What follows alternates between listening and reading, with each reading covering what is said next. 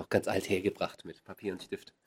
Ähm, darum wird es ein Stück weit gehen heute auch. Ähm, enden nämlich mit dem Gedanken, ob es ein Recht gibt, nicht mitmachen zu müssen.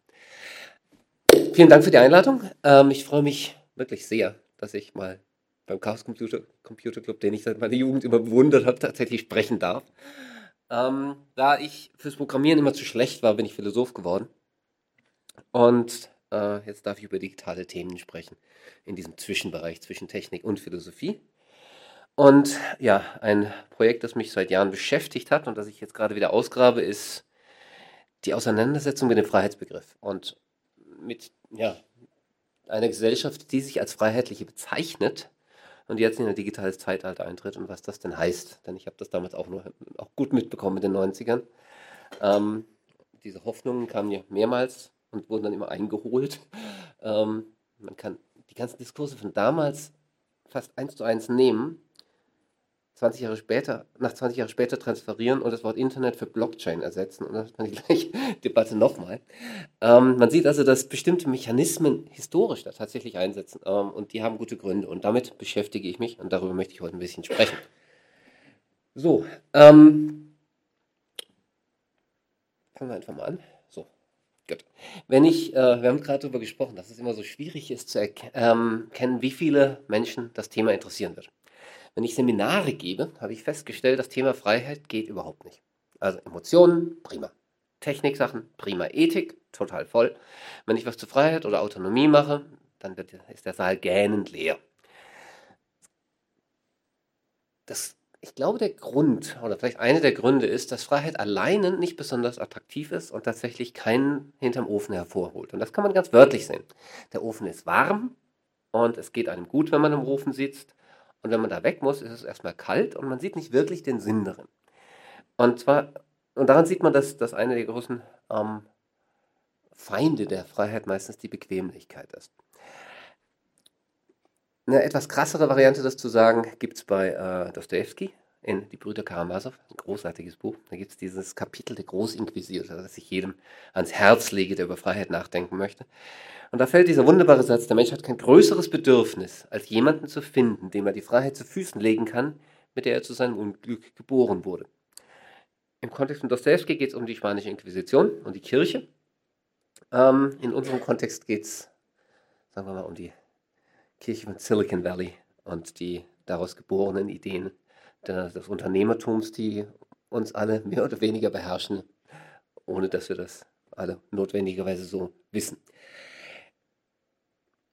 Gut, ähm, es gibt, wenn Sie über Ethik reden, wenn Sie darüber reden, was jemand tun soll, was wir als Gesellschaft tun sollen, gibt es meistens, kann man, kann man das runterbrechen auf drei Werte.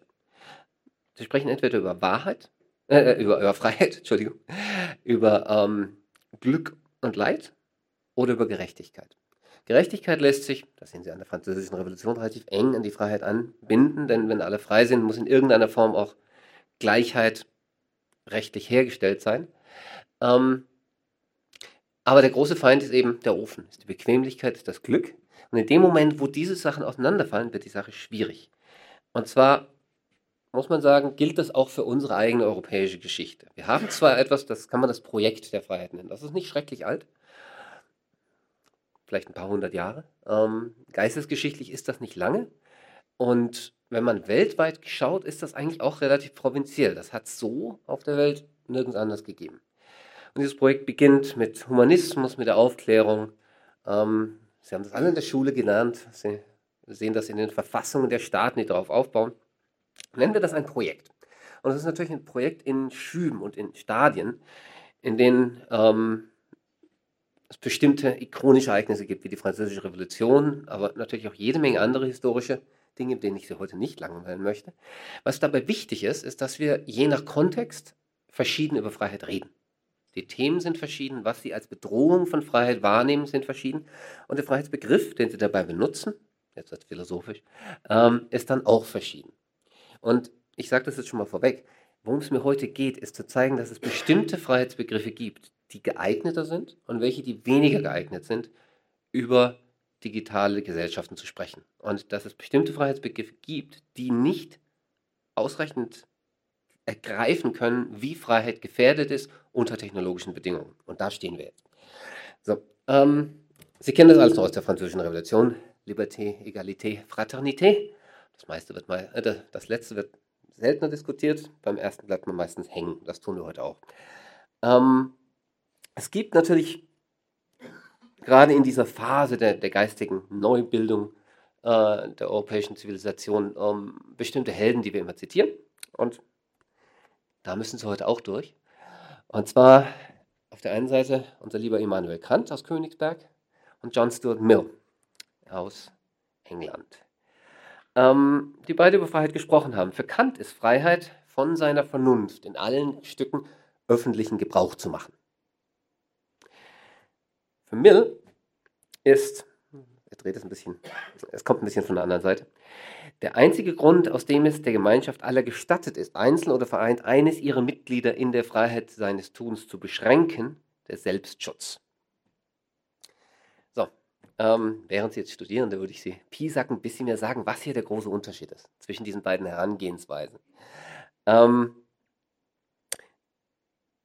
es gibt einen riesigen Unterschied hier. Und das ist das kleine Wörtchen Vernunft. Das finden Sie bekannt, der für deutsche Philosophen natürlich furchtbar großen Einfluss hat. Das finden Sie so aber nicht in den Freiheitskonzeptionen, die im angelsächsischen Raum die Politik geprägt haben und die bis heute die politischen Diskurse prägen. Und das ist genau der Unterschied, über den ich heute mit Ihnen sprechen will. Ähm, für Kant ist Freiheit nicht besonders individualistisch. Das sagt er teilweise auch sehr explizit. Da geht es nicht darum, dass jeder das tut, was wonach ihm so ist, sondern es geht darum, dass jeder seine Urteilskraft, seine Vernunft benutzt und selbstständig herausfindet, was Recht und Unrecht ist, was gut ist, was schlecht ist, was wahr ist, was falsch ist. Wenn Sie es aber herausfinden, zum Beispiel, ob Sie jetzt herausfinden, wenn Sie sagen wir, herausfinden wollen, ob es stimmt, dass ähm, die Corona-Impfung eigentlich nur ein perfider Trick war von Bill Gates, ihnen Nanobots in die Blutbahn zu injizieren. Ähm, dafür gibt es bestimmte Methoden, aber das Ergebnis, das herauskommt, wenn Sie Ihre Urteilskraft sinnvoll verwenden, sollte bei jedem gleich sein und nicht individuell verschieden. Das ist der Witz an einer vernunftgesteuerten Wahrheit. Und deswegen kommen wir dann auch zusammen, weil wir Gründe austauschen ähm, und gemeinsam einen Diskurs führen darüber, was richtig und was gut ist. Das ist also ein Freiheitsbegriff, den man mal als Selbstdenken oder als, als rationalen Freiheitsbegriff bezeichnen kann. Der andere ist gerade heutzutage viel beliebter, der ist auch viel beliebter in Silicon Valley. Das ist nämlich, Sie können tun und lassen, was Sie wollen. Sie können vor allem sagen, was Sie wollen, solange Sie niemandem schaden. Nennen wir das mal einen expressiven Freiheitsbegriff. Das Entscheidende ist, dass Sie sich ausdrücken können, ausleben können. Es ist egal, was der Inhalt dieses Auslebens ist. Unterschied zu Kant, wo, das nicht egal ist.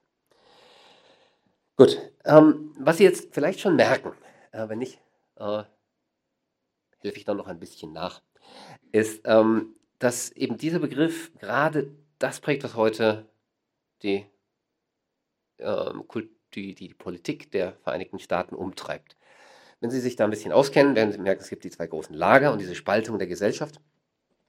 Und ähm, beide Seiten nehmen sehr stark den Freiheitsbegriff in Anspruch. Sie haben auf der einen Seite die Republikaner, die in ihren extremeren Formen zum Beispiel libertäre Denker sind, dass die, die möglichst keinen Einfluss des, des Staates wollen. Da sehen Sie ganz klar diesen milchen Freiheitsbegriff. Es geht vor allem darum, dass sie in Ruhe gelassen werden und tun und lassen können, was sie wollen. Starke unternehmerische Freiheit gehört dazu, genauso wie religiöse Freiheit, was auch immer Sie als Individuum mit der Welt machen wollen. Und sie sollten möglichst wenig daran gehindert werden und der Staat sollte möglichst wenig regulieren, möglichst wenig reinreden. Das sind libertäre ähm, politische Ansichten, die in ihrer Extremform vor allem auf der republikanischen Seite stattfinden. Ähm, lustigerweise nennen jetzt die Amerikaner die Gegenseite die Liberals, ähm, also zwei, beide Seiten finden den Freiheitsbegriff in verschiedener Form.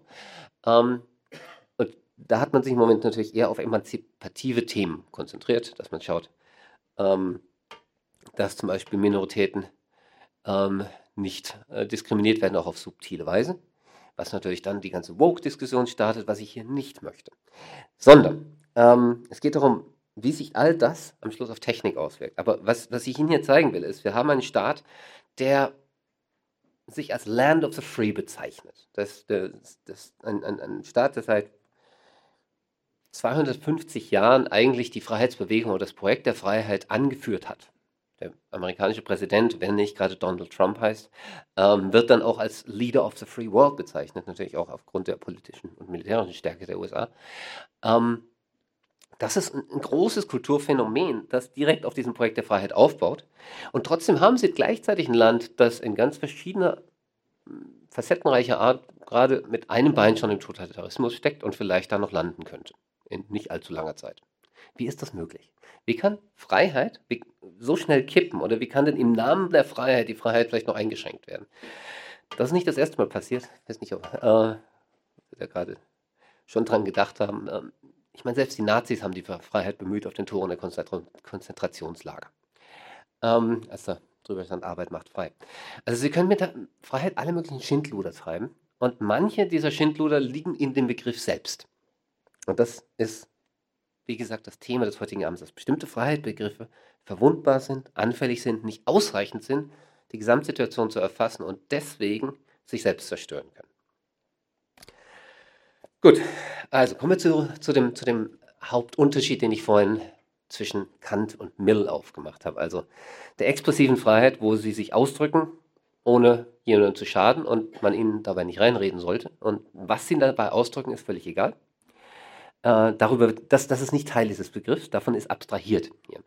Oder das Selbstdenken, wo sie sich ihres eigenen Verstandes bedienen, wie Kant das an anderer Stelle sagt, wo sie selbst möglichst gute Urteile treffen wollen über die Welt und ähm, in irgendeiner Weise von ihrer Vernunft Gebrauch machen.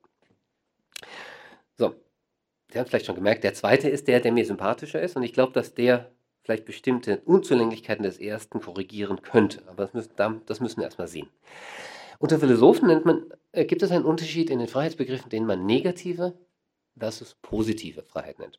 Und dieser Unterschied fällt mit dem zwischen expressiven und Selbstdenken ziemlich genau zusammen. Das möchte ich Ihnen kurz zeigen. Negative Freiheit ist so ein Basisfreiheitsbegriff, nämlich dass sie, dass sie gar nicht sagen, worin die Freiheit besteht. Sie sagen nur, sie definieren sie nur negativ, indem sie sagen, Freiheit ist die Abwesenheit von Zwang.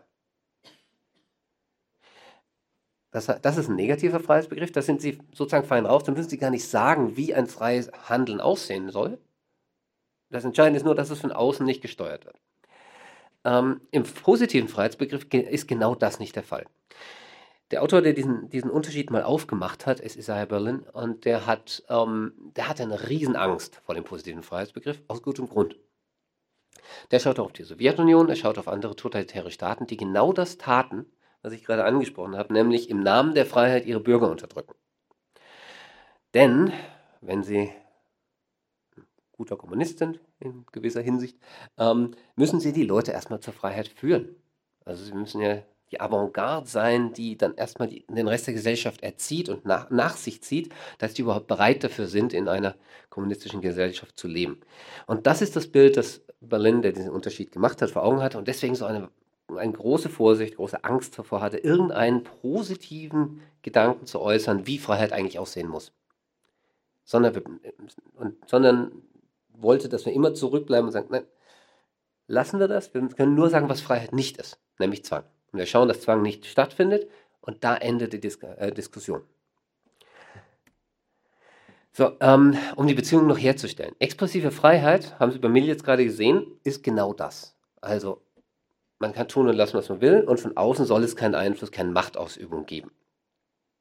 Wohingegen Kant natürlich ein furchtbar trockenen preußischen Begriff hier reinbringt, nämlich man soll seine Vernunft benutzen und zum Beispiel nicht irgendwie auch seinen Gefühlen folgen oder ähm, seinen, von seinen Leidenschaften unterjocht sein, sondern man muss tatsächlich ähm, den, das Denken pflegen nach den logischen Strukturen, die das nun mal hat und denen keiner von uns entkommen kann.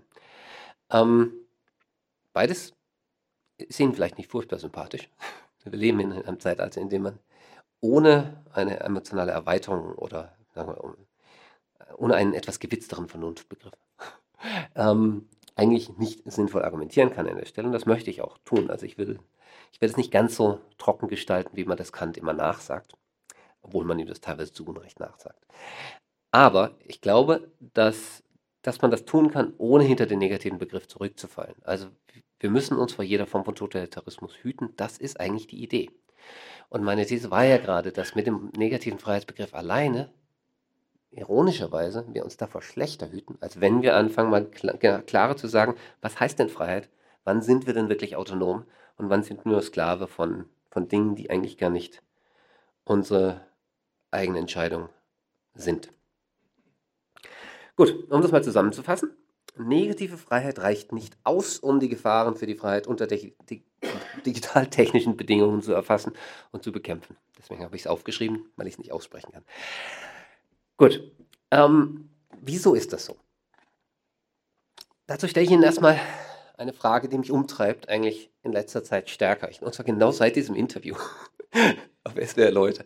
Äh, da, kam ich ad hoc, da wurde ich ad hoc in diese Formulierung reingedrängt und es hat mich nicht mehr losgelassen.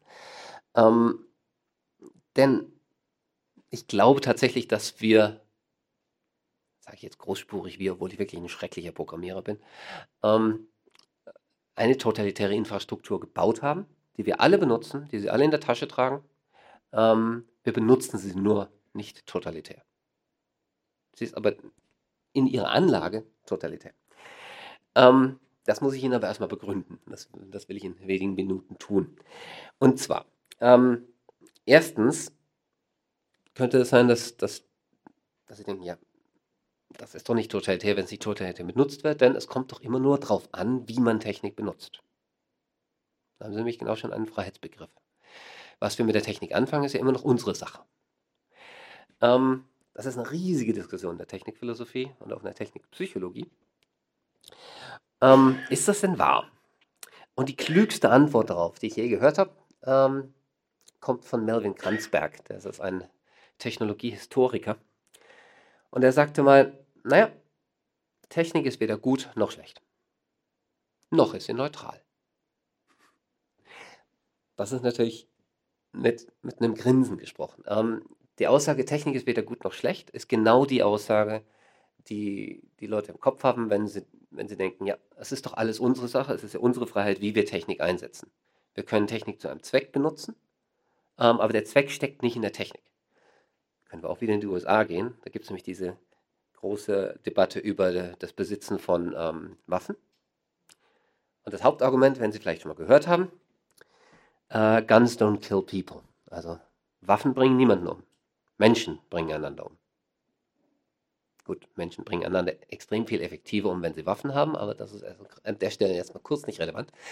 Ähm, das ist trivial gesprochen natürlich völlig korrekt. Und das ist das, was Melvin Kranzberg in seinem wunderschönen Satz auch genau auffängt. Natürlich, prinzipiell ist es so. Technik springt jetzt nicht los und hat irgendwelche Zielsetzungen selbst, irgendwelche Intentionen. Eine, eine Pistole geht nicht auf Menschen los. Bisher. ähm, Smart Technology mal ausgelassen.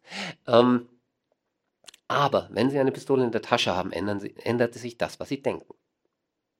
Zum Beispiel, wenn ich Sie jetzt alle fragen würde, haben Sie sich mal überlegt, in welcher Situation Sie eine Pistole benutzen würden? Dann, wenn Sie keine besitzen, haben Sie wahrscheinlich keine Antwort drauf. Wenn Sie eine besitzen, haben Sie eine drauf. Da haben Sie mal drüber nachgedacht. In dem Moment, wo Sie durch die Gegend laufen mit einer Pistole in der Tasche, wird alles zu einem potenziellen Ziel. Das heißt nicht, dass sie dann auf Leute schießen. Es, wird aber plötzlich zu einer präsenten Option, die sie haben, die ich nicht habe, weil ich sowas noch nie berührt habe. Und wahrscheinlich die meisten von Ihnen auch nicht, weil wir in einem Land leben, in dem es ja restriktive Waffengesetze gibt. Und daran sehen Sie, dass es nicht ganz egal ist, was sie, wie die Technik gebaut ist, weil sie darauf wirkt, wie wir sie benutzen. Natürlich benutzen wir Technik, um Ziele zu verfolgen. Gleichzeitig wirkt Technik aber zurück auf uns. Das merken Sie zum Beispiel, wenn Sie umsteigen von Briefe schreiben auf E-Mails oder von E-Mails umsteigen auf WhatsApp. Sie schreiben anders, weil sich das irgendwie anbietet, weil es leichter ist, anders zu schreiben. Sie erwarten auch anderes Schreibverhalten. Sie finden es nicht furchtbar, dass jemand seine WhatsApp nicht mit dem Namen unterschreibt. Das ist bei Briefen eher merkwürdig. Ähm, man erwartet auch schnellere Reaktionen und deswegen stilistisch nicht so ausgefeilt. Das Medium macht was mit uns. Es verändert unsere Erwartungen und, und unser typische Nutzung.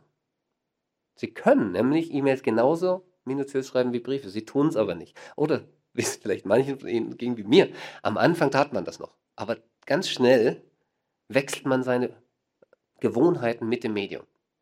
Und das Gleiche ist dann beim Umstieg auf WhatsApp. Vielleicht hat man die ersten WhatsApps noch so geschrieben, wie man E-Mails schrieb, aber das ging dann, weil man merkte, das Medium hat eine andere, eine andere Frequenz, eine andere Struktur. Plötzlich passt man sich da ein und das Medium wirkt auf die Verhaltensweisen zurück. Wir haben andere Verhaltensweisen dadurch, dass wir angefangen haben, Smartphones in der Tasche zu tragen, dass wir bestimmte Apps benutzen, dass wir bestimmte User Interfaces haben. Also, die Wirkung geht in beide Richtungen. Es ist trivial gesehen richtig, dass Technik weder gut noch schlecht ist, aber das ist nicht die ganze Wahrheit und deswegen sagt Melvin Kranzberg so schön, sie ist halt auch nicht neutral.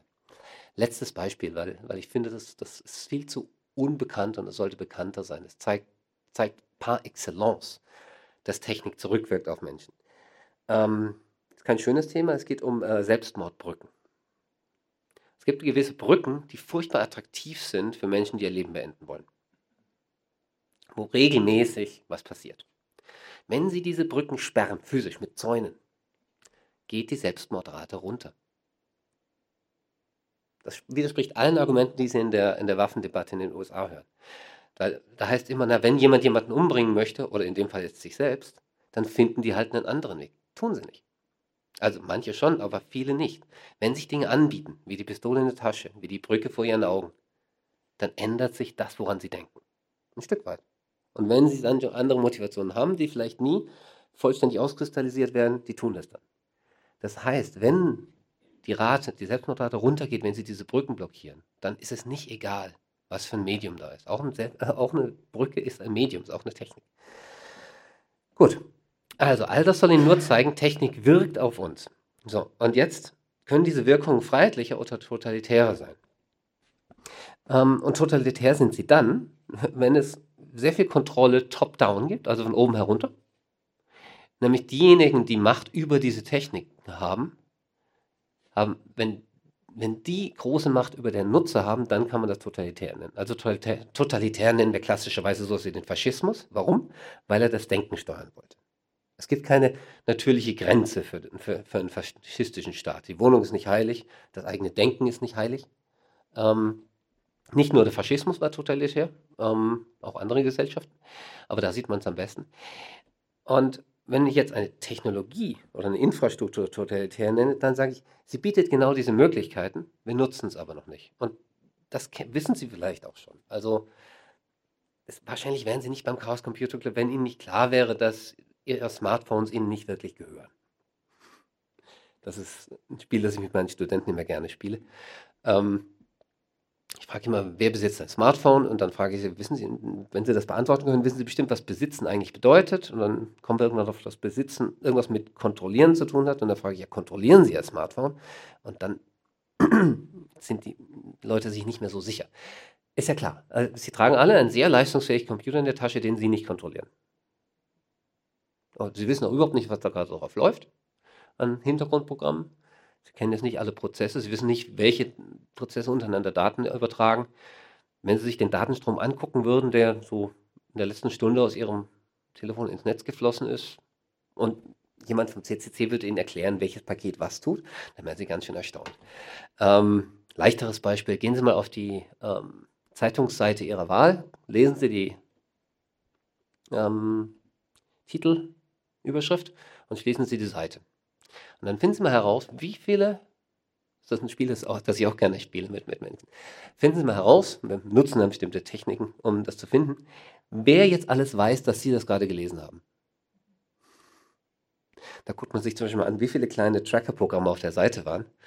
Ähm, und dann kommt man bei den typischen Tageszeitungen auf 40 bis 50. Und dann verfolgen wir manchmal nach, wo geht das denn alles hin? Manche sind sehr bekannte Firmen, die Werbung schalten. Bei manchen ist es auch vollkommen rätselhaft, wo die Daten landen. Ähm, und das war jetzt gerade nur zwei Sekunden ihres Lebens. Und ganz, ganz viele Leute haben ihnen dabei über die Schulter geguckt. Also, es gibt eine massive Wissensasymmetrie zwischen denen, die ihnen die Techniken bereitstellen und ihnen. Es gibt mehr Firmen im Moment, als, als selbst mir klar ist, obwohl ich das versucht habe zu erforschen, die Datenbanken haben äh, mit mehr als einer Milliarde Einträgen über die Menschen dieser Erde. Also vor ein paar Jahren gab es mal wieder ein großes Datenleck bei einer dieser Firmen. dann war irgendwie bekannt, dass diese Firma, ich glaube, 2,7 Milliarden Menschen, äh, Daten über 2,7 Milliarden, Verhaltensdaten über 2,7 Milliarden Menschen auf dieser Erde hatte. Und fast alle dieser 2,7 Milliarden hatten den Namen dieser Firma noch nie gehört. Die Firma wusste aber, wann sie nachts aufs Klo gehen. Ähm, das ist eine massive Business-Asymmetrie, die natürlich ein Problem darstellt für eine freiheitliche Gesellschaft. Sie ist eine Voraussetzung. Sie ist noch nicht, totalitär, aber sie ist eine Voraussetzung für, dafür, dass man totalitär mit Menschen umgehen kann. Es gibt jede Menge Experimente von Facebook, ähm, von denen nur wenige bekannt geworden sind, aber man weiß, dass, sehr, dass sie sehr viel mehr angestellt haben, wo sie einfach mal getestet haben, was passiert denn, wenn man Menschen so bestimmte Nachrichten füttert im Unterschied zu anderen. Das haben wir jetzt alles. Da haben wir jetzt praktisch die Menschen offen dastehen. Man sieht genau, was wer wann tut. Ähm, also kann man mal testen, was passiert, wenn sie das sehen, was tun die dann? Was sehen, was, das kann man akkumulieren und mit der Zeit kriegt man dann ganz effektive Bausätze, um Stimmungen zu beeinflussen. Das kann man dann auch noch mit Persönlichkeitstypen äh, paaren. Sie werden auch wahrscheinlich erstaunt, wie viel man über sie herausfindet äh, mit wie wenigen Daten. Zum Beispiel, ähm, es gibt ein sehr, sehr äh, gutes Persönlichkeitsmodell in der Psychologie, das heißt das Five Factors Model, ähm, wo Sie sehr, sehr gut einfangen können, wer welchen Charakter hat. Ähm, Sie können Leute auf dieser Schablone einordnen, zum Beispiel anhand von Spotify Playlists oder anhand, das finde ich, das ist eigentlich eins der besten, anhand der typischen Hintergrundfarbe in Instagram-Bildern. Je nach Persönlichkeitstypus sind ihre Hintergrundfarben verschieden. Wären sie auch nicht allein drauf gekommen. Wären auch die Menschen nicht drauf gekommen. Dafür haben wir jetzt Maschinen lernen. Die können es nämlich unsupervised ähm, einfach korrelieren. Gut, also all diese Techniken stehen exklusiven Firmen zur Verfügung, die massiv äh, Zugriff auf ihr Verhalten und nicht nur auf ihr Verhalten, sondern auch auf die Prognose ihres zukünftigen Verhaltens haben. Und das meine ich mit, damit, eine Infrastruktur haben, die prinzipiell totalitär ist. Sie haben, was, Sie haben einen Bausatz oder einen Baukasten, Werkzeugkasten, nachdem sich die Stasi die Finger geleckt hat. Gucken Sie sich mal an, wie viel Mühe die arme Stasi hatte, über eine Person, über einen Mitarbeiter ein paar Dinge rauszufinden, die sie heute in fünf Minuten aus ihrem Smartphone abziehen können. Ähm, also, wenn die DDR totalitär war, dann sind wir es dreimal, zumindest von der Infrastruktur her. Ja, wir leben aber immer noch in einer freiheitlichen Gesellschaft. Und jetzt kommt die große Frage, können wir auf Dauer eine freiheitliche Gesellschaft auf der Basis einer totalitären Infrastruktur haben? Ich weiß nicht, was die Antwort ist, aber ich wünschte, ich müsste mir die Frage nicht stellen. Ähm, und da möchte ich heute hin. Also wenn wir am Schluss vielleicht auf die eine oder andere Handlungsanweisung kommen wollen, dann geht es genau darum, können wir das vielleicht ein Stück weit einschränken. Denn was leider stimmt, ist, wenn man historisch schaut und wenn man in, in äh, medienpsychologische Theorien schauen, scha schaut, wie ich es Ihnen vorhin auch erklärt habe. Sie haben ja gemerkt, wie Sie äh, Ihr Verhalten mit der Technik umändern. Scheint es auch auf gesellschaftlicher Ebene zu sein, dass auf Dauer die Gesellschaft sich einpendelt auf ein Verhalten, das der Technologie entspricht, das sie benutzt. Und wenn das stimmt, dann gefällt mir die Antwort auf diese Frage nicht, die daraus folgt. Das heißt nämlich, dass die Gesellschaft sich der Infrastruktur anpasst, vielleicht eher als andersrum. Es sei denn, wir finden Wege, das zu tun. Und der CCC ist der, eines der Bollwerke, das die letzten Jahrzehnte dafür gekämpft hat, tatsächlich die Infrastruktur ein Stück weit weniger totalitär zu machen. So, ähm, ich überspringe ein paar Dinge, um die Dinge nicht allzu weit ausufern zu lassen und Ihnen auch genügend Zeit zum Fragen zu geben. Ähm, ich erwähne es nur ganz kurz. Also an der Stelle könnte ich länger darüber reden, wie Computertechnik in, innen drin eigentlich funktioniert, inwiefern die anders ist als andere Technologien. Und woraus, woraus dabei ankommt, ist, dass sie anders skaliert und sich gleichzeitig dabei anders einstellen kann und dass sie Dinge auseinandernehmen kann und reiterieren kann. Und ähm, dass sie das in, in Masse machen kann und dass das, dass das Skalieren nicht so schwer ist wie in der physischen Realität eigentlich gar nicht schwer ist. Wenn Sie ähm, 100.000 Stimmen fälschen wollen in einem Papiersystem, ist das 100.000 Mal mehr Arbeit als eine Stimme fälschen. Wenn Sie 100.000 Stimmen in einem elektronischen Wahlsystem fälschen wollen im Vergleich zu einer Stimme, ist der Unterschied ein Zeichen, wenn Sie SQL verwenden. Aber der Punkt ist, es ist nicht schwer. Es gibt diesen, also da merken Sie, wie, es, wie Digitaltechnik anders skaliert. Ähm, auch das hier lasse ich jetzt teilweise ein Stück weit aus. Ähm, ich will Ihnen nur einen Begriff kurz nahelegen. Und zwar das, das, was ich bei mir manchmal theoretische Freiheit nenne. Wir benutzen die Infrastruktur noch nicht totalitär. Wir sind aber in so einem Zwischenmoment. Und dort, wo man ihnen sagt, sie sind doch eigentlich völlig frei, sind sie es manchmal ein bisschen weniger, als sich das anhört. Und das merken sie genau dann, wenn sie zwar alles tun und lassen können auf der Welt, aber dafür ein Google-Konto brauchen. Oder ein Smartphone. Ähm, ich habe das mal in irgendeiner Diskussion verglichen mit, äh, sie, sie sind völlig frei, ihr Auto auch neben der Straße zu fahren. Es funktioniert halt nicht besonders gut. Ähm, das, im gleichen, in gleichen Form sind sie frei heute auch, unsere Generation sieht das noch entspannter, aber nehmen, nehmen Sie mal an, Sie sind, sind 16 oder 20. Natürlich sind Sie frei, nicht mit WhatsApp zu kommunizieren, aber Sie sind nicht frei, in einer, in einer Welt zu leben, in der alle Ihre Freunde WhatsApp benutzen und Sie halt ausgeschlossen sind, wenn Sie es nicht tun. Das ist theoretische Freiheit. Sie können es zwar machen, das Auto in der Wiese fahren, kein WhatsApp benutzen, kein Smartphone haben, ähm, aber sie, sie, haben nicht die Freiheit, in der Welt zu leben, in der das gut funktioniert, sondern sie schließen sich aus von wesentlichen äh, kulturellen Interaktionen. Es ist immer schwerer, zu einem Konzert zu gehen, ohne dass sie sich irgendwo registrieren und so weiter. Gut, das ist theoretische Freiheit. Sie sind frei, ob sie das alles kaufen. Und das ist immer das Argument, das Mantra, das Sie hören aus Silicon Valley. Keiner zwingt Sie, Microsoft oder Apple oder Amazon zu benutzen. Aber es ist halt eigentlich nur eine theoretische Freiheit, wenn Sie irgendwas gebacken kriegen wollen in dieser Welt. So, letzter Gedanke, bevor ich zu den aktiven äh, Ratschlägen komme. Ähm, den werde ich auch kürzen. Aber es ist eine andere Variante der gleichen Frage, die ich Ihnen gerade präsentiert habe. Ich spreche eigentlich sehr gerne über China, das wäre mein eigenen Vortrag wert. Kurze Zusammenfassung des Ganzen ist, kann es sein, und ich hoffe, ich liege da falsch, dass wir letzten Endes auf ein chinesisches Modell alle zusteuern. Wenn wir diesen Staat jetzt zu freiheitlich gestalten, dann werden die, die am skrupellosesten die Freiheit benutzen, ähm, irgendwann die Macht übernehmen und eine, äh, Diktatur errichten. Ich nenne jetzt keine Parteiennamen, aber können sich das selber ausrechnen. Ähm, das merke ich spätestens dann, wenn ich mal wieder an. Ich bin eigentlich relativ gut unterwegs, meine Privatsphäre zu schützen. Und wenn ich auf YouTube gehe, ohne dass YouTube weiß, wer ich bin oder mich in irgendeiner Form kategorisieren kann, und ich gebe irgendein Thema ein, kriege ich neun Treffer zu dem Thema und ein AfD-Video. Immer. Oder irgendwas aus dieser Ecke der Gesellschaft. Keine andere Partei kriegt das hin. Ähm, also, wenn wir zu viel Freiheit erlauben, dann ist das Problem, dass diese, die neuen sozialen Formen des Kommuniz äh, der, der, der soziale Medien, dass soziale Medien anders skalieren, weil sie digital sind.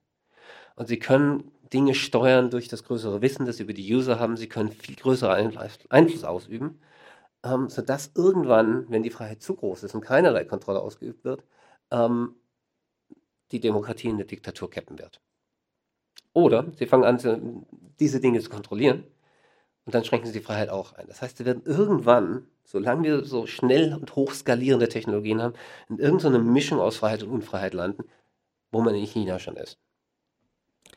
Ähm, was, mir, was mir daran so Angst macht, ist, dass ich glaube, dass der Weg in einen Totalitarismus oder Semitotalitarismus gut möglich ist im Moment, leichter ist, der Weg heraus viel schwerer.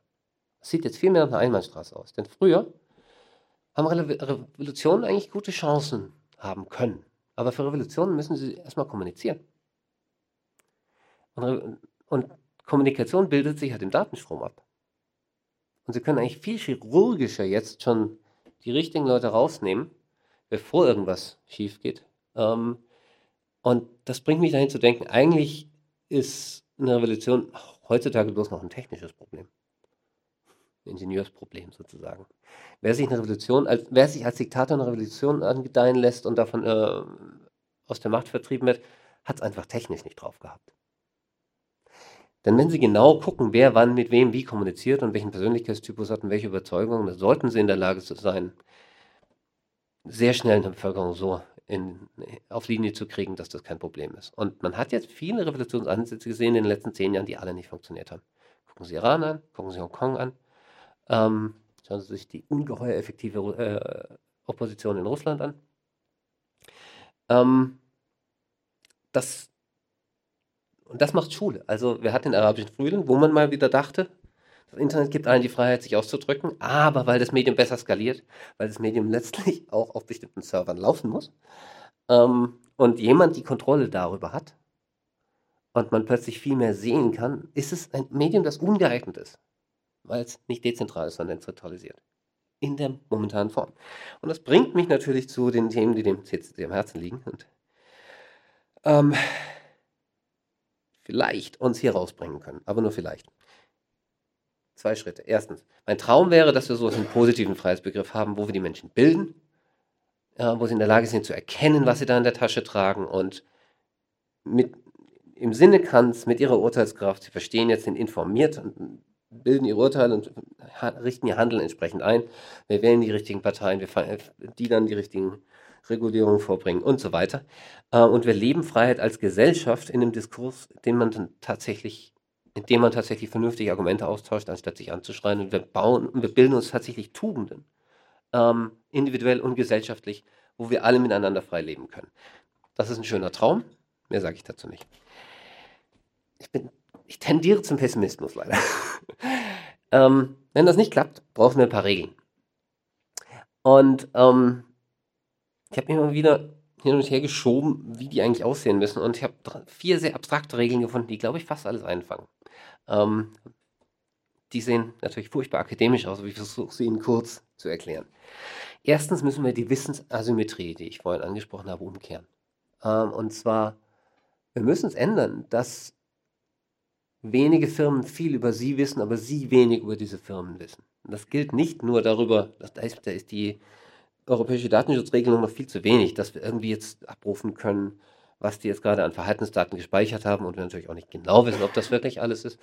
Ähm, vor allem, weil es natürlich auch wieder Mühe bereitet und man auch nur bis zu einem gewissen Punkt sagen kann, was mit den Daten alles möglich ist, weil nur weil sie wissen, was diese Firmen über sie wissen, wissen sie noch nicht, was die mit den Daten alles anstellen können.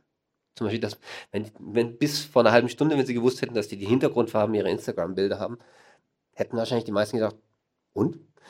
Ähm, ist toll, was man damit machen kann, wie gesagt. Ähm, das heißt, die Transparenz muss viel vollständiger sein. Und ich bin da für Gedankenexperimente bereit. Ähm, wir müssen nicht nur wissen, was sie speichern, sondern wir müssen alles wissen, was sie tun. Wir müssen jedes Geschäftsmodell können, kennen. Wir müssen jeden Vertrag kennen. Diese Unsitte der NDAs muss aufhören. Ähm, die Wirtschaft, die mit uns handelt, muss absolut transparent sein. Ich muss in jeder Abteilung alles sehen können, in jeder Firma, oder sie dürfen das nicht machen. Das ist natürlich auch völlig utopisch, aber ich glaube, das wäre richtig. Und am liebsten würde ich sogar noch gerne sehen, was alle, die in dieser Firma was zu sagen haben, selbst zu Hause machen. Gleiches Recht für alle. Wenn die sehen, was, wann ich aufs Klo gehe, will ich wissen, wann die aufs Klo gehen. Das wäre eine Regel. Die nächste ist die Infrastrukturneutralität. Ähm, schönes Wort, oder? Das kann nur die deutsche Sprache. Solche langen Wurstwörter bauen. Und Sanskrit. Ähm,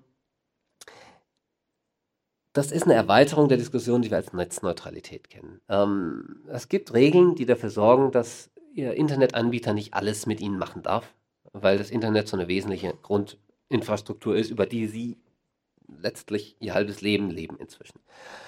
Ähm, ich glaube, das Prinzip ist nicht nur richtig, ich glaube, das Prinzip gehört wesentlich ausgedehnt, so auf alle Infrastrukturen. Alles, was als Infrastruktur fungiert, zum Beispiel eBay, ist ein Marktplatz, als Infrastruktur auf Basis derer plötzlich Nutzer interagieren, sollte ähnlich strenge Regeln haben.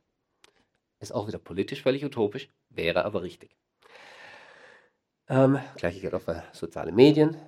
Google selbst ist inzwischen eine wesentliche Infrastruktur, ohne die sie meistens nicht mehr leben können dann muss das auch entsprechend neutral sein. Es gibt dazu Ansätze, aber genau wie oben bei der, bei der Privatsphäre-Regelung jetzt der äh, Digital Services Act, der das zum Teil regeln soll, äh, und der Digital ähm, Markets Act, auch die müssten ähnlich meinen Transparenzregeln massiv erweitert werden. Das dritte ist ein äh, Prinzip, das, das, wahrscheinlich, Sie wahrscheinlich nur toll finden, wenn Sie Programmierer sind. Ähm, es kommt aus etwas, was man mal die Unix-Philosophie nannte. Äh, die ursprüngliche Idee war, ein Programm soll nur eine Sache tun und die gut. Und um alles andere, komplexere Dinge zu tun, sollten Sie diese Programme zusammensetzen können, wie ein Lego-Baukasten. Das Schöne an Lego-Baukästen ist, dass Sie frei sind, in was sie zusammensetzen wollen. Technologiefirmen wollen ihnen Riesenpakete verkaufen, wo sie die Einzelteile nicht austauschen können. Und wenn sie mal in dem Apple-System drin sind, in dem Walled Garden, wie man das so nennt, ähm, oder in der Microsoft-Welt oder wenn sie angefangen haben, ähm, ihre Server bei Amazon zu hosten. Sie kommen nicht mehr raus, weil, weil das alles schön in einem Paket daherkommen muss, ähm, wo sie nicht Einzelteile rauslösen können und vielleicht aus, von einer anderen Firma dann was einsetzen sollen. Das ist grundsätzlich das Geschäftsmodell, das Technologiefirmen verfolgen und verfolgen müssen. Äh, es liegt in der Natur dieses Marktes. Das ist nicht einfach Bösartigkeit. Ähm, und das muss man unterlaufen mit einer massiven Regulierung, was man auch wieder so ein Stück weit in den gerade erwähnten Gesetzestexten hatte, ähm, aber auch nicht genug, dass alles modular bleiben muss. Und wenn Sie das Transparenzprinzip und das Modalitätsprinzip zusammennehmen, dann haben Sie das, äh, letztlich die Ideen von freier Software. Also Sie müssen wissen, was auf Ihrem System läuft, dann müssen Sie den Source Code kennen. Das ist Transparenz. Und Sie müssen es zusammensetzen können, wie Sie wollen. Und das zusammen sind die Freiheiten, die Sie in der freien Softwarebewegung haben. Ähm, und dafür lohnt es sich eigentlich immer zu kämpfen, denn freie Software garantiert uns ganz viele dieser Sicherheitsvorkehrungen gegen ein totalitäres System, solange wir jetzt noch die Chance haben, ähm, dass sie nicht haben, wenn sie keine Kontrolle über die Software haben, weil eine Firma ähm, ihnen nur ein Kompilat schickt, wie man das so nennt. Ähm, also ein Programm, das zwar funktioniert, aber sie wissen nicht, was es tut. Und niemand, selbst wenn jemand die technischen Fähigkeiten hat, kann das nachlesen. Selbst wenn Sie keine Programmierer sind, ist das unglaublich wichtig. Denn in dem Moment, in dem das offen ist, wird irgendjemand mal drauf gucken. Irgendjemand wird mal sagen, halt, Moment, da bei WhatsApp gibt es ja noch diese Hintertür. Und die werden uns retten. Wir, die zu schlecht sind dafür. Denn, und darum geht es bei all diesen Prinzipien. Wie gesagt, mein Traum war, alle sind gebildet und kennen sich super aus. Aber in der Realität müssen wir auch die schützen, die keine Ahnung haben, was läuft. Und das können wir dadurch, dass wir die Prinzipien so setzen, dass die wenigen, die die Sachen durchschauen, die die Experten, die Experten sind, die sich in solchen Clubs wie dem Chaos Computer Club zusammenrotten können, ähm, dass man den, denen zuhört und auch den Prinzipien folgt, die die äh, vorschlagen. Und da geht es meistens um Dezentralisierung und freie Software. Und enden wir da, wo wir begonnen haben. Wir brauchen, glaube ich, was. Und das kann man außerhalb technische Regulierungen machen, das ist nämlich der ganze Witz. Wir brauchen sowas wie ein Recht, nicht mitmachen zu müssen. Das geht los. Also sie müssen in der Lage sein, wesentliche Funktionen des kulturellen Zusammenlebens erfüllen zu können, ohne gezwungen zu sein, eine bestimmte Technologie, insbesondere eine Technologie zu benutzen, die von irgendeiner Firma angeboten wird. Sie können nicht zum Kauf gezwungen werden. Es kann nicht sein, dass ich tatsächlich in meiner Arbeitsstelle eigentlich eine App bräuchte, die die Türen öffnet. Was wiederum heißt, ich muss entweder Google oder Apple vertrauen.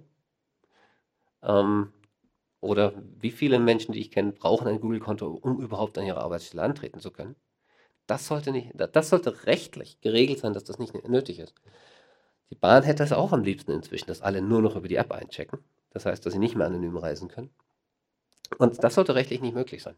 Das ist die Idee eines Rechts, nicht mitmachen zu müssen. Man muss das pragmatisch fassen, ist klar. Aber diese vier Prinzipien gelten, glaube ich, erstmal. Und sie sind ambitioniert. Sie wären eigentlich richtig. Aber ich habe Ihnen ja gesagt, ich bin Pessimist. Ich weiß nicht, wie weit sie sich umsetzen lassen. Und es gibt natürlich auch Stellen, an denen sie sich nicht kristallrein umsetzen lassen. Da gibt es einfach auch technische und soziale Hürden, das ist klar. Aber sie wären stark darin, das einzuhegen, was wir uns im Moment gebaut haben und naiv gebaut haben oder naiv haben bauen lassen. Ähm, denn wir leben im Moment tatsächlich von Gnaden weniger Firmen, die nicht mal im eigenen Land sitzen. Und das ist letztlich, wenn Sie mal auch die ganze Freiheitsproblematik hochrechnen auf, auf, auf die Freiheit von Staaten, ein geostrategisches Problem. Äh, in Digitalisierung momentan bedeutet, die eigene Infrastruktur auf amerikanischen Servern zu betreiben. Ähm, bisschen vereinfacht, also stimmt nicht immer, aber das ist die Tendenz, vor allem wenn sie schlecht gemacht ist. Und das kann nicht sein. Das heißt, wir brauchen Regul Regulierungen, dass wir die Kontrolle nicht verlieren, wenn wir Dinge digitalisieren. Darum geht es mir hier. Und das wollte ich Ihnen heute zeigen. Es war vielleicht doch ein bisschen länger und komplexer, als ich es mir vorgenommen hatte, aber ich danke Ihnen, dass Sie da geblieben sind und zugehört haben. Vielen Dank.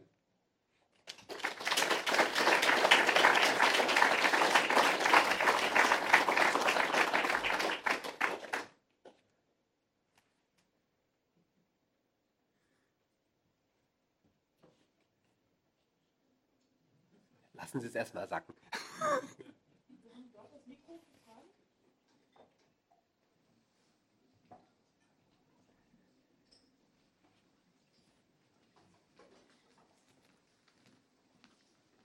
Ja, hallo, Ralf Stadtland, mein Name.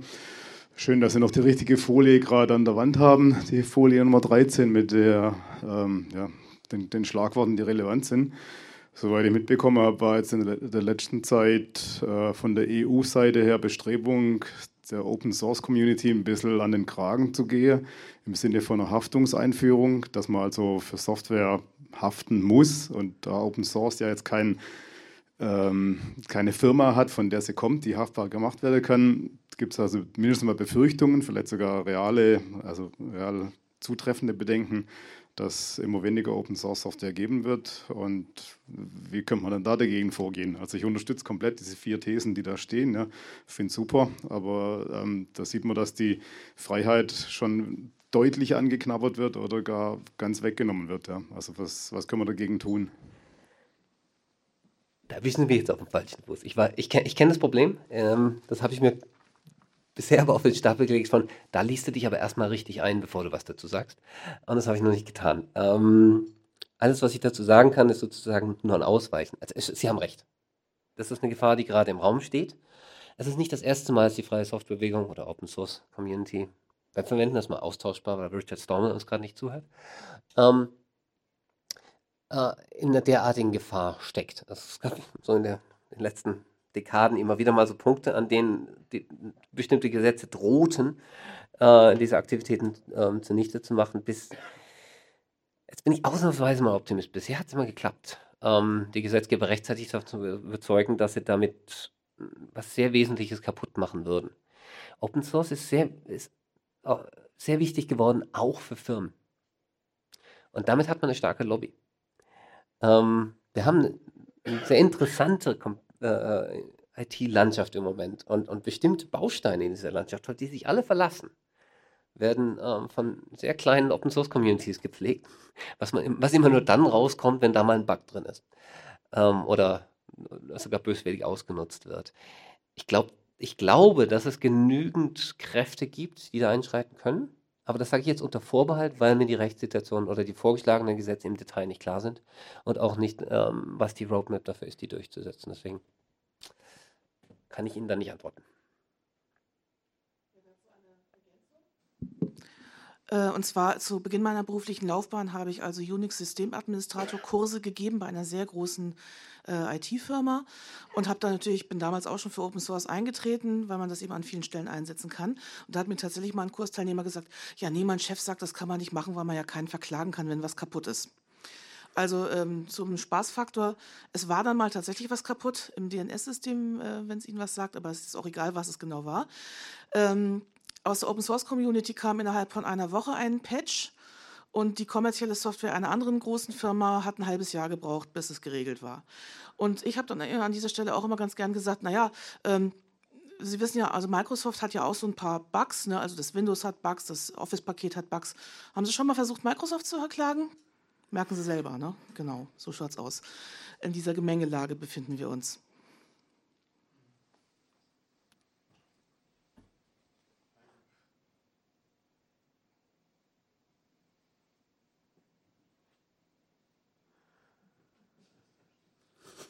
Na klar.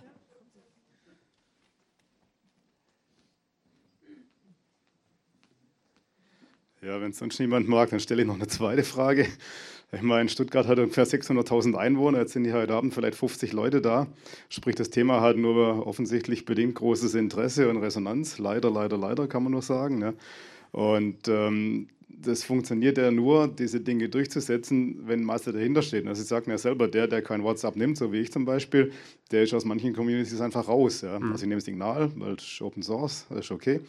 Ähm, aber äh, welche Ideen hätten Sie denn, äh, um ein bisschen mehr Motivation zu schaffen, um die Leute drauf zu lupfen, hey, wenn du nur dich praktisch auslieferst und das, was du kaufen kannst oder was auch umsonst ist, aber halt so, so lecker und so schrill und bunt, ja, äh, das zu benutzen, aber dich halt in die Abhängigkeiten begibst, äh, wie kriegen wir die da ein bisschen raus? Ne? Weil diese der Ofen, der vorher Folie 1, glaube ich, zitiert war, der, der die Freiheit so schön nebensächlich macht, weil warm rauskommt, ähm, der ist bequem bei vielen Anwendungen, die, die Zwangsjacke umlegen. Also wie kriegt man die Leute motiviert? Also jeder seine fünf Nachbarn mitbringen nächstes Mal, oder? Was können wir tun? Wir müssen psychologisch mindestens so gut sein wie die Firmen, die wir einhegen wollen. Und das ist hart. Das ist auch nicht unmöglich. Ähm, es gibt, es, es gibt, glaube ich, mehrere Schichten von Antworten hier. Ähm, die erste Schicht ist tatsächlich, worauf ich mich vorhin zurückgezogen habe. Wir müssen tatsächlich, also da muss man vielleicht ein bisschen elitär denken. Wir müssen eine Gesellschaft bauen, und wir bauen sie tatsächlich, dadurch, dass wir Infrastrukturen bauen, ähm, in der auch die Unwissenden geschützt sind. Wir werden keine Mehrheiten hinter viel dieser Themen kriegen, weil schlichtweg die, der, die Vorschläge nicht mal verständlich sind für die Mehrheit der Menschen. Sollen soziale Netzwerke dezentral oder zentral äh, organisiert sein? Das werden sie nicht mehr als 50 Prozent der Leute erklären können. Was, was eigentlich der Witz daran ist und warum es wichtig ist.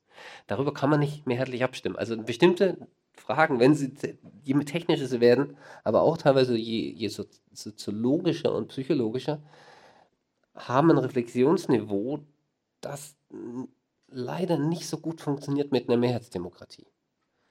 Ähm, man muss es versuchen, weil alles andere noch schlimmer ist.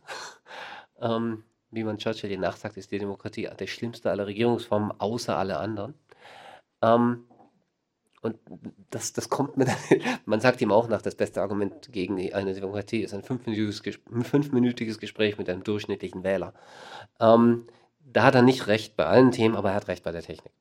Das heißt, bei Themen, die ihrer Natur nach elitär sind, weil sie sehr viel Mühe investieren müssen und sehr viel Interesse investieren müssen, zu verstehen, worum es geht, müssen wir auch elitäre, meritokratische Wege finden. Also wir müssen Regierungen überzeugen, Fachleute überzeugen, die von Regierungen eingesetzt sind. Dafür haben wir auch ein Expertentum. Westliche Demokratien sind toll, weil sie nicht alles auf Wahlen entscheiden. Wir sind repräsentativ, wir haben diesen ganzen Zweig der Experten, die unterhalb der Ministerien arbeiten, die nicht gewählt werden. Was gut ist im Vergleich zum Beispiel zu den USA, wo man viel weiter runter noch Wahlen veranstaltet. Ähm, und da geht es um Expertentum. Und deswegen müssen wir die richtigen, wir müssen den Experten zuhören und Experten auch in die Lage versetzen, Entscheidungen zu treffen. Die sind nämlich manchmal erstaunlich einig was solche Themen angeht. Das ist die erste Lage. Die zweite, wie kriegt man die Leute dazu, dass ihnen zumindest mal wichtiger wird, ähm, diese Themen anzugehen? Das hat, das hat wiederum zwei Lagen. Die erste ist, man muss Leuten das natürlich erstmal sagen. Die meisten wissen es nicht. Das, ähm, wenn man es ihnen sagt, wissen sie es und dann reagieren sie auch drauf. Meistens. Das ist die dritte Lage. Das große Problem bei diesen Techniken, und da sind wir am Anfang des Vortrags wieder bei dem warmen Ofen, ist, man kann die meisten relativ schnell überzeugen, insbesondere in Deutschland, das so seine kulturellen Erfahrungen damit gemacht hat, dass Privatsphäre geschützt werden muss und dass sie eklatant nicht geschützt ist unter gegenwärtigen digitalen Bedingungen. Und dann nickt ihnen jeder zu und stimmt jeder zu und geht raus und öffnet WhatsApp. Und da meine ich nicht mal die Unwissenden. Das gilt auch für viele Leute, die hohe Positionen in IT-Unternehmen haben, die ich kenne. Ähm, wie setzt man da an? Also, da gibt es psychologische Beschreibungen von. Man nennt das manchmal den Knowing-Doing Gap. Den kennen wir auch woanders. Wir wissen, es wäre eigentlich richtig, aber ich mache es trotzdem nicht. Ähm, aber in der, aber bei den digitalen Techniken ist das mit am krassesten. Das hat mit mehreren Dingen zu tun. Teilweise auch, weil wir auch jetzt jahrzehntelange Forschung nicht, nicht nur in Softwaretechnik, sondern auch in Inter äh, Interaction Design haben. Und diese Interfaces unglaublich gut darauf, auf unsere Psychologie abgestimmt sind. Und das merken Sie schon selbst. Wenn Sie ein Interface haben, das etwas ethisch Korrektes tut, und das erfordert drei Klicks, und Sie haben ein Interface, das tut das Gleiche auf eine ethisch nicht korrekte Art, das erfordert zwei Klicks, und Sie erklären das den Leuten, warten Sie einen Monat, die meisten machen das zweite.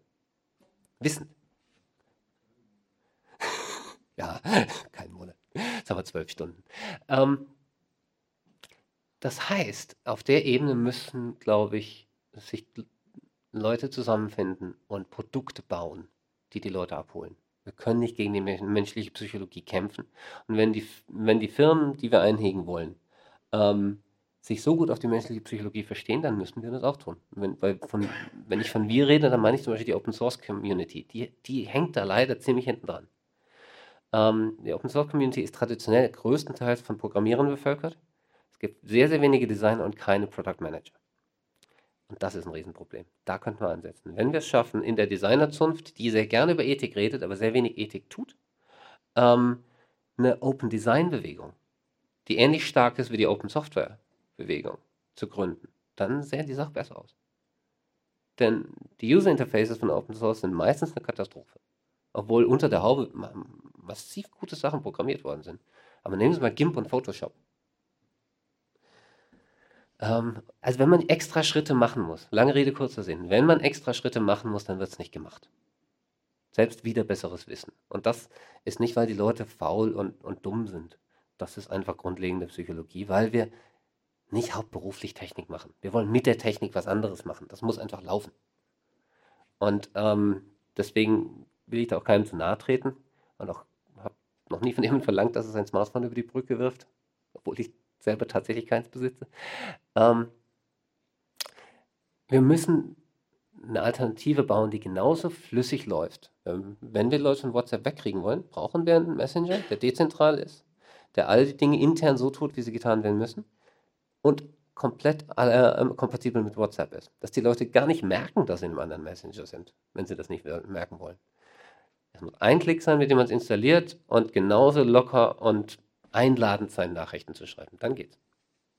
Und selbst dann geht es noch mühsam, weil das Wechseln immer noch zusätzliche Klicks sind.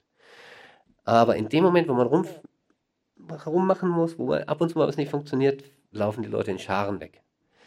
Deswegen kann man im Moment auch keinen guten Gewissens Linux irgendwo einrichten. Ähm, warum mich Leute manchmal bitten und ich es dann nicht mache für sie. Ähm, das, ist das ist meistens besser für Linux, denke ich, weil sie es dann nicht hassen werden. Ähm, aber wir haben teilweise Rückschritte gemacht statt Fortschritte, weil natürlich im ganzen äh, Mobilbereich äh, der, die Macht der Firmen eigentlich nochmal größer geworden ist als im Desktop-Bereich. Und wir brauchen deswegen eine sehr viel stärkere eine sehr viel bessere Open Software Bewegung. Wir brauchen sowas wie Nextcloud Deluxe, wo Leute sich ihre ganze Heiminfrastruktur mit zwei Klicks einrichten können, die auch in fünf oder zehn oder 15 Jahren noch läuft und nicht alle Fotos wieder weg sind und sie trotzdem Kontrolle drüber haben. Ich kenne Menschen, die sowas versucht haben. Die meisten sind gescheitert. Ich habe kürzlich bei einer großen EU-Veranstaltung zwei kennengelernt, von denen ich mir vorstellen könnte, die kriegen das hin. Aber, aber sowas kann man eben nicht als Garagenprojekt machen. Da braucht man von vornherein, mal sagen wir 30 Millionen und muss richtig was hinlegen, damit man dann mit einer Google Cloud und der G Suite äh, konkurrieren kann. Da, und da würde ich mir staat, staatliche Intervention wünschen. Sowas wie der Sovereign Fund, den wir haben, ist eine gute Idee. Also, dass wir Open Source in ganz anderem Maßstab noch fördern. Ob der jetzt so eingerichtet ist, dass der das effektiv tut, ist wieder eine andere Frage. Aber ich glaube, das sind Bausteine, die dahin führen könnten. Aber wir brauchen am Ende ein Produkt, das die Leute gern benutzen. Sonst geht es nicht. Und nur aus moralischen Gründen umständliche Technik benutzen. Das haben wir jetzt 30 Jahre versucht. Das wird nicht viele ansprechen.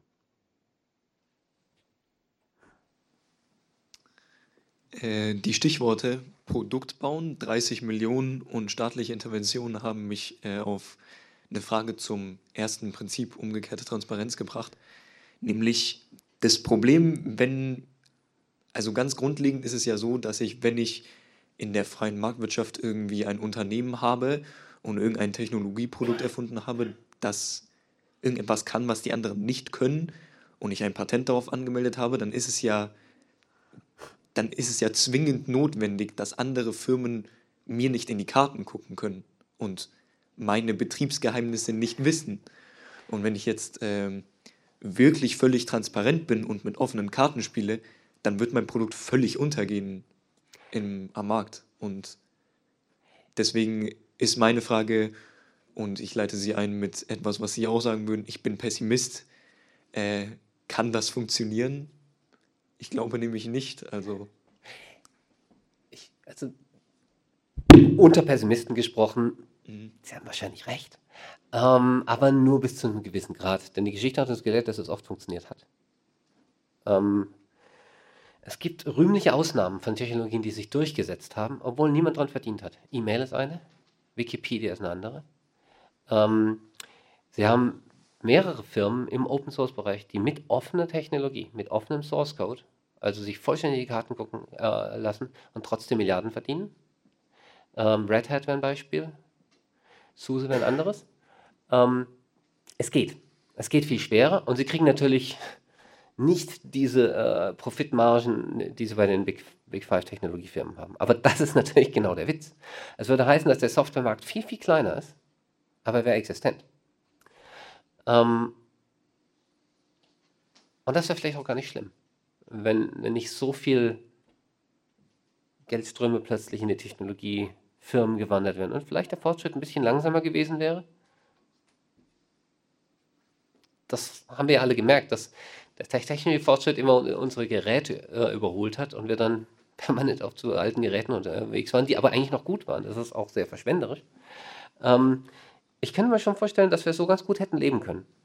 Ähm, aber, aber es gibt jede Menge, was man tun kann. So, ähm, wie, wie Andrea es vorher sagte. Ne? Ähm, jemanden, den man verklagen kann. Oder eine Community, die schnell reagiert. Red Hat macht genau das. Red Hat stellt Produkte bereit, die sie sich runterladen können und keinen Pfennig bezahlen und kompilieren und installieren sie sich auf dem Computer.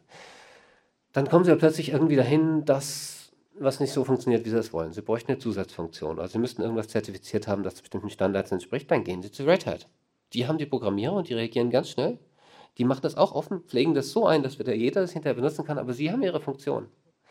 Ähm, gleichzeitig haben sie auch die Communities, die Sachen viel schneller fixen, als das eine einzelne Firma tut. Und Produkte sterben nicht so schnell. Also es gibt tatsächlich viele gute Gründe, sowas dann zu nutzen und an bestimmten Stellen auch Geld zu bezahlen. Aber stimmt, nicht so viel, ähm, wie das getan wird. Aber wie gesagt, nur, es muss ja nicht so sein, dass der Markt, so wie er jetzt maximiert ist, der, die beste Variante dieses Markts ist. Es gäbe auch unter vollständigen Transparenzbedingungen jede Menge Softwarefirmen. Es gäbe mehr, weil sie ja nicht mit den, äh, mit den großen, nicht offenen Firmen konkurrieren müssten.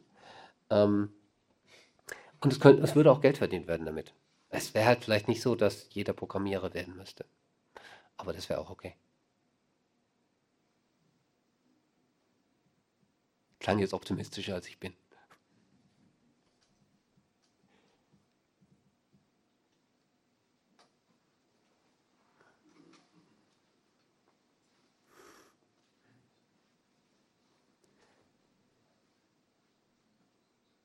Wüsste tatsächlich noch gerne ein bisschen mehr, was in Ihren Köpfen vorgeht. Ich kann die Köpfe kaum sehen, weil ich gerade so angestrahlt werde. Ähm, deswegen, vielleicht können Sie mir noch ein oder zwei Fragen stellen. Oder einfach nur einen Kommentar, was Sie daraus machen, was ich Ihnen gerade gesagt habe. Oder wenn Sie es langweilig fanden, ist auch hilfreich. Ja, ich hätte eine Anmerkung zu dieser umgekehrten Transparenz. Rolf Hecker ist mein Name. Ähm, wir beide würden wahrscheinlich nicht so sehr davon profitieren, wenn wir den Source Code von Microsoft hätten, weil wir den nicht unbedingt durcharbeiten wollten. Und äh, wir wollen auch nicht unbedingt mehr Eulas lesen. Und ich hatte auch mal angeregt, man solle doch darüber nachdenken, ob man nicht etwas macht, wo man die Eulas irgendwie reguliert. Also wenn Sie, wenn Ihre Bank von Ihnen Wucherzinsen verlangt, dann sagt man, das ist wieder die guten Sitten und dann müssen sie es nicht bezahlen. In, in, den Eulas kann drinstehen, was will. Das haben die Leute ausprobiert, haben reingeschrieben, sie müssen ihren Erstgeborenen opfern. Und das haben auch Leute unterzeichnet. Weil, was wollen sie denn machen? Sie können entweder zustimmen oder zustimmen und sonst kriegen sie die Updates nicht und dann sind sie angreifbar. Jetzt aber, was ich fragen wollte, angenommen, es gibt überall publizierte Source Codes, dann haben natürlich auch die Bösen Zugriff drauf, Hacktivisten, die äh, Zero-Day-Exploits dann entwickeln, die uns darüber angreifen. Natürlich, wir können genauso gut uns dran machen, die schließen, aber im Prinzip, Software wird immer irgendwo Fehler haben. Also das befeuert halt auch die Angriffsmöglichkeiten. Das muss man irgendwo auch sehen. Das wird gesehen. Das ist eine klassische Diskussion im Open-Source-Bereich. Ähm, ich glaube, wenn ich das richtig sehe, ich bin da auch kein Experte, dass man unterm Strich sagen kann, dass es sich die Waage hält. Ähm, die Schwierigkeit, also ja, wenn der Source Code offen ist, können mehr, mehr Augen drauf schauen und Fehler finden, um sie auszunutzen. Gleichzeitig können mehr Augen drauf schauen, um die Fehler zu fixen, bevor sie ausgenutzt werden. Hm. Was man sagen kann, ist, dass vielleicht die Tendenz ist, dass Fehler schneller gefixt werden, wenn er offen ist. Ähm, wenn, wenn mal was passiert. Ähm, und es ist auch wahnsinnig schwer zu, zu vergleichen, auch mal Daten zu sammeln. was ist denn jetzt sicherer gewesen? Weil wenn das bei Firmen passiert, wissen sie das nicht immer. Ähm, in der Open Source Landschaft wird das schneller publik, wenn ein Sicherheitsleck von signifikanter Größe entstanden ist. Wir haben natürlich jetzt inzwischen Gesetze, wo man solche Dinge melden muss, das macht es ein bisschen besser, aber mein Eindruck, und da mag ich falsch liegen, da können die Experten im Publikum ja gerne reinrätschen, ist, dass es sich die Waage hält, dass die Schwierigkeiten weniger Augen, mehr Augen ähm, ungefähr zu der gleichen Sicherheitslage führen. Und dann kommt es natürlich auf individuelle Projekte an. Also es kommt eher dann auf die Sicherheitskultur an, die diesen bestimmten Firmen bezüglich bestimmter Produkte haben. Ähm, es gibt natürlich diese, diese ganze, gerade wenn, wenn sie so Wegwerfsoftware haben, irgendwelche internetverbundenen Teddybären, die halt mal, wo mal halt schnell was zusammengestrickt wurde und dann jeder ihrem Kind dabei zuschauen kann, was es gerade damit so macht. Ähm, gerade bei, bei billigeren Dingen, die nicht von den großen Firmen kommen, muss man jetzt auch mal sagen, ähm, ist die Sicherheitslage so derart grauenhaft, dass man eigentlich die Finger davon lassen muss. Und wenn Sie auch, also müssen Sie auch gar kein Experte sein, da müssen Sie nur zwei, drei Netzwerktools mal anschauen und sehen, oh meine Güte. Ähm, da wusste jemand wirklich nicht, was er tat. Natürlich, weil die natürlich auch nicht die Sicherheit ist teuer. Wenn Sie billige Produkte wollen, bezahlen Sie keine teuren Sicherheitsexperten. Und dann sind die entsprechend programmiert. Das, und das können Sie dann aber auch nicht fixen. Wenn das wenigstens offen wäre, dann könnte, könnte sich irgendjemand hinsetzen und das hinterher fixen. Geht aber nicht. Also eigentlich müssen Sie es dann wegschmeißen. Das heißt, Sie haben halt diesen Bereich. Bei, den, bei der hochqualitativen Sache sieht es anders aus. Ähm, es kann sein, dass vielleicht in dem Bereich die Waage in die andere Richtung driftet, aber vielleicht wissen Sie da mehr als ich. Sie ja, wollen was dazu sagen. Also ich kann, ich kann Ihren Argumenten folgen. Allerdings gäbe ich eins zu bedenken. Dem Angreifer genügt es, wenn er eine Schwachstelle hat, die er ausnutzen kann. Als Verteidiger müssen sie praktisch alle Lücken schließen, was so gut wie unmöglich ist. Und insofern bin ich nicht ganz sicher, ob sich die Waage halten würde. Aber schwierig mit Statistiken, trau keiner, die du nicht selbst gefälscht hast. Ich, es ist nur eine asymmetrische Situation. Ja, genau. Also wenn ich jetzt mal mein Betriebssystem angucke, das ein offenes Betriebssystem ist, ich meine, ja, also ja, man, letztlich ist es eine empirische Frage. Wir haben beide die Daten dafür nicht, aber ich sehe, dass da deutlich mehr Augen äh, einfach drauf gucken, was da an Sicherheitsfehlern äh, drin ist. Und immer wieder Dinge gefunden werden, wo man sich denkt, toll, gut, dass den jemand entdeckt hat. Ähm, und das aber nur deswegen passiert ist, weil irgendjemand in Hinterdumpfenbach in der Garage saß und mal Nachmittag nichts zu tun hat. Ähm, und diese Fehler werden halt in den, in den Projekten, äh, in, den, in, den, in geschlossener Software nicht entdeckt. Klar, sie sind dann auch nicht so leicht zu entdecken, aber eigentlich ist es hier gleich. Erstmal mathematisch, weil die gleiche Anzahl mehr Augen drauf guckt mit bösem und gutem Willen. Oder? Nee, nicht, stimmt nicht, weil eigentlich die, die drauf gucken, alle bei der Firma angestellt sind. Also bin ich offen, müssen wir noch zu Ende diskutieren. Aber es ist kein es gibt kein offensichtliches Verdikt. Ich bin nicht, wir sind nicht die Ersten, die diese Diskussion führen. Das die gibt seit mehreren Jahrzehnten. Und es hat sich dann nicht rauskristallisiert, dass es klar unsicherer ist, wenn man auf Open Source Software setzt. Man muss dann eigentlich, in, wie in allen Bereichen, muss spezifische fragen, welche Software setze ich zu welchem Zweck ein, mit welcher Sicherheitserwartung.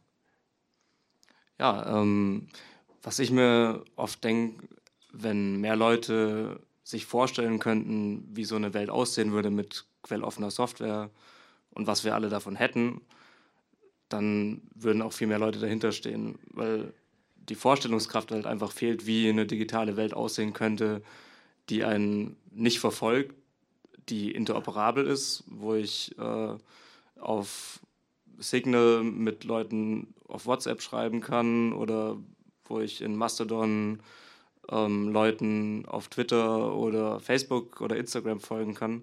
Ich meine, da ist ja auch ein riesiges Potenzial da, diese Vision einfach mal den Leuten bewusst zu machen. Wie könnte es denn eigentlich aussehen?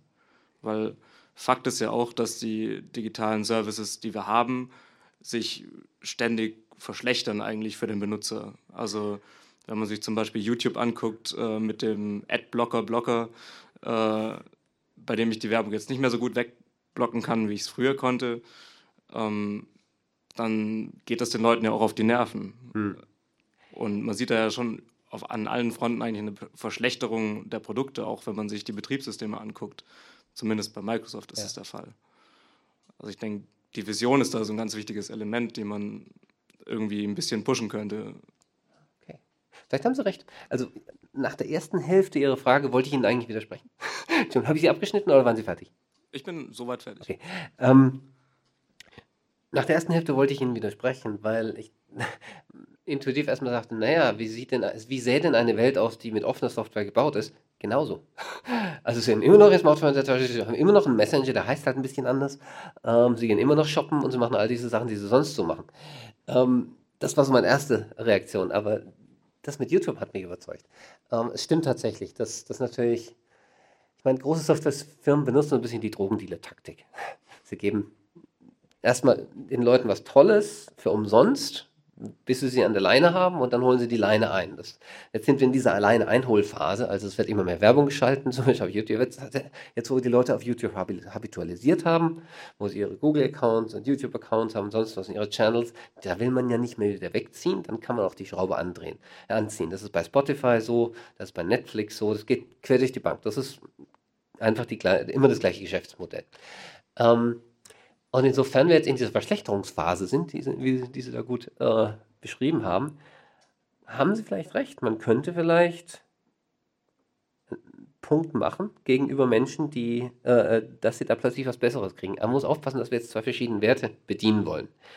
Ich kann mir schon rein mit, mit einem leichten Pessimismus zu sagen, naja, mit Freiheit holt man nicht viele hinterm Ofen hervor. Diese Freiheitsvision, diese moralische Vision, das ist nicht was, was man äh, damit einhergeht, dass die Technik gut funktioniert.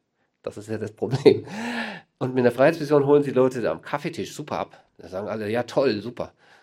Ähm, wenn man es dann machen muss, ist es ein bisschen anders. Aber das Zweite ist deswegen interessant, weil das keine Freiheitsvision ist. Das ist einfach nur, sie kriegen ein besseres Produkt. Dann kann den Leuten sogar die Moral hinter egal sein. Wenn, das die, wenn die das besser finden, dann tun sie der Moral sogar was Gutes. Das wäre, wie Hegel sagt, eine List der Vernunft. Ähm, und das könnte funktionieren, wenn wir die Leute eben mit, mit, in ihrer Bequemlichkeit, in ihren Bedürfnissen abholen, ideal, idealerweise halt immer zusammen. Das war auch bei der Französischen Revolution so. Ne?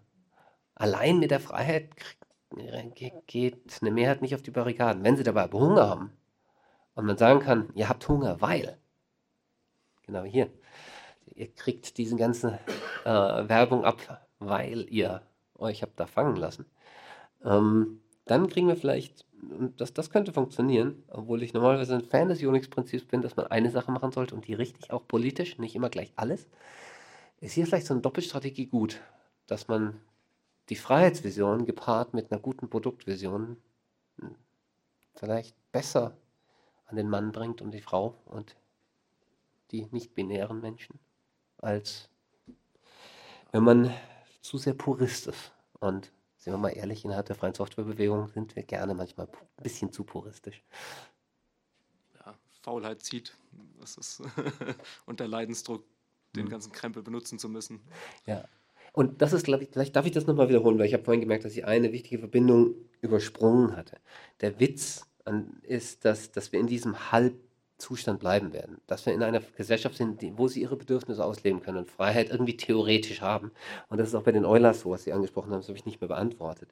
Ähm, das ist halt die theoretische Freiheit, dass man da auch nicht unterschreiben könnte, aber man muss ja. Und man kann jetzt auch nicht sich die Mühe machen, das immer alles zu lesen. Ähm, und das solange wir an diesem negativen Freiheitsbegriff festhalten, das ist ja, es ist ja kein echter Zwang. Keiner zwingt sie, ein Google-Konto zu haben. Keiner zwingt sie, ein Smartphone zu haben. Da können wir es nicht greifen. Und wenn wir eine freiheitliche Gesellschaft haben, die nur auf diesem negativen Freiheitsbegriff basiert, dann geben sie diesen Firmen die Riesenmöglichkeit, uns in, die Tasche, in der Tasche zu haben, ohne dass sie uns im strengen Sinne kontrollieren und zwingen zu irgendwas. Und, und da, da läuft es hin. Und deswegen brauchen wir einen reicheren, besseren Freiheitsbegriff, um genau diese Dinge anzusprechen. Haben wir teilweise auch, zurück zu den Eulers. Ähm, ich habe mit einem befreundeten Anwalt gesprochen, der das alles sehr viel besser versteht. Und der meinte, man, das würde sich wirklich lohnen, da rechtlich mal eine größere Bewegung zu starten, denn die meisten dieser Verträge, die auf dem Wege abgeschlossen sind, genügen eigentlich nicht den rechtlichen Bedingungen von äh, informiertem Einverständnis. Wenn man das also, also wenn am Schluss dann die Firma kommt und will den Erstgeborenen ein, äh, mitnehmen und Sie haben es unterschrieben, haben Sie eine rechtlich sehr gute Chance zu sagen, dass der Vertrag eigentlich nichtig ist. Selbst wenn, wenn jetzt nicht der Erstgeborene drin steht, sondern irgendwas anderes. Nur die Mühe macht man sich da halt auch nicht. Das heißt, das wäre auch wieder was, wo Experten ran müssen und das auf regulatorische Ebene lösen müssen, anstatt dass man jetzt einen äh, wilden einzelnen Kreuzzug startet, wie, wie manche Leute das tun, vor denen ich Hochachtung habe, wie der liebe Herr Schrems, wie heißt er mit Vornamen? Max Schrems. Es gibt Leute, die kriegen sowas hin. aber das, das ist ein Stück weit digitales Heldentum, das kann man leider nicht von jedem erwarten. Ja, bitte. Äh, Sie haben vorher den Begriff der Freiheit äh, unter Bezugnahme auf die französische Revolution äh, genannt. Also aus meiner Sicht gut, das ist ja ein Dreiklang, Freiheit, Gleichheit, Brüderlichkeit, die ja sich gegenseitig auch bedingen. Äh, das haben Sie ja auch angesprochen. Jetzt ist ja so, wir haben zum Beispiel aus der französischen Revolution in Frankreich bis heute kein Meldewesen. Oder ich kann auch in Frankreich eine Telefonkarte anonym abtelefonieren, die ich im Tabak kaufe. Also das heißt, es gibt ja schon Auswirkungen dann von dem, der Diskussion des Freiheitsbegriffes äh, auf, die, äh, auf das Bewusstsein und damit auch auf die Technik. Ähm, allerdings denke ich, dem steht entgegen, das haben Sie ja auch gesagt, die gefühlte, äh, die gefühlte Gediegenheit der Freiheit, die man so hat. Also ein Deutscher würde das jetzt gar nicht als Manko empfinden, dass wir hier in Deutschland ein Meldewesen haben. Hm. Ähm, und der Franzose würde sich vielleicht aus seiner Verfassung heraus und aus diesen historischen Gegebenheiten äh, dann doch eingeengt fühlen, wenn jetzt ein Meldewesen eingeführt werden würde. Deshalb ist meine Frage, ähm, wo herrscht denn eigentlich vielleicht? Gleichzeitig haben wir in China die Meritokratie, die sich auf den Konfuzianismus beruft, ähm, was ja auch an sich von der Absicht her ja auch nicht äh, gerade äh, verbrecherisch ist, also jetzt von, von der Berufung, von der Bezugnahme her.